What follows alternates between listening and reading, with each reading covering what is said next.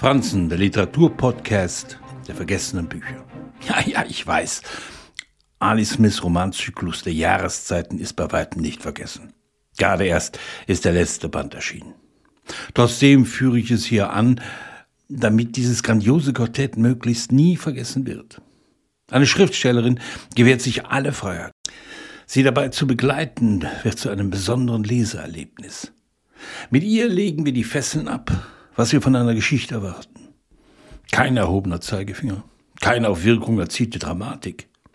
Von Komik versteht sie wirklich was, aber sie ist nie entblößend. Eher kratzt sie am Absurden. Wie man eine Gesellschaft im Wandel beschreiben sollte, das liest sich in Frühling, Herbst, Sommer und Winter fulminant. Jeweils eine Geschichte einer Familie gebunden, die im Herbst 2016 startet. Der Brexit spaltet die Nation. Elisabeth liest einem Nachbarn in einem Pflegeheim vor und stößt auf Unverständnis, warum sie das tut. Sperren wir doch die Alten einfach weg. Die Szene, in der sie das angeblich falsche Passbild abgibt, ist ein solcher Slapstick, dass eine Stärke von Alice Smith deutlich wird. Die erzählt nicht nur eine große Literatin von ihrem Land, sie rückt dabei auch so nah an ihre Figuren heran, dass man sich der Sympathie für sie nicht entziehen kann. Egal wie verworren das Leben auch ist. Als das Weihnachtsfest im zweiten Band Winter droht, versammelt sich Arthurs zerrüttete Familie zu so einem jener besinnlichen Zusammensein, das wir alle kennen. Lügen, Alkohol, Streit, Verletzungen, alte wie neue. Arthur bezahlt eine Fremde dafür, dass sie sich als seine Freundin ausgibt, weil die letzte ihn verlassen hat.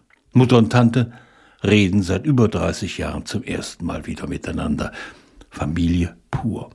Draußen ist es kalt und in manchen Momenten drinnen noch viel schlimmer. Ein leicht verwirrter, in jedem Fall gestrandeter Regisseur, der ein Drehbuch über zu eine zufällige Begegnung zwischen Rilke und Mansfield verfilmen soll, steht im Mittelpunkt des dritten Romans, Frühling. Er hängt eigentlich nur am Bahnhof herum und hadert mit sich selbst. Bereit zur Abfahrt. Von einer Angestellten eines Flüchtlingszentrums im Zug erzählt Smith mit jener Anteilnahme, die auftaucht, wenn wir auf der Flucht befindlichen Kindern bewegen. Doch diese zwölfjährige manipuliert ihr Umfeld, denn sie hat eines gelernt. Du darfst in diesem fremden Land niemandem trauen. Alle sind sie unterwegs, mit einem scheinbaren Ziel vor Augen. Die, die ein Zuhause haben, flüchten daraus. Diejenigen, die keins haben, finden keins. Und dann kommt der Sommer. Im Abschlussband des Quartetts geht die Welt unter. Und man wundert sich, dass dies nicht längst geschehen ist. Auch hier wieder die Familie als Krampf- und Rückzugsort.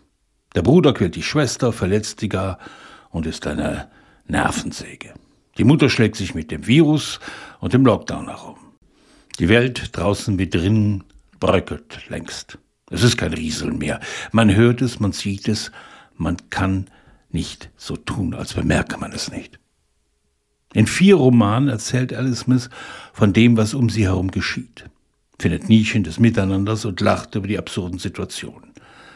Dabei schert sie sich nicht darum, was die Erzähltradition von ihr wartet. Sie verschiebt Zeitebenen, reißt Erzählsträngen mittendrin ab, um vor oder nach Jahrzehnten neue zu entrollen. Wer wann was erzählt, erschließt sich sofort, ist die Meisterschaft einer glänzenden Autorin, die alle Erwartungen an sie verweigert. Leicht und beschwert so dass man sich wünschen würde, es gäbe noch mehr Jahreszeiten, zumindest in der Literatur.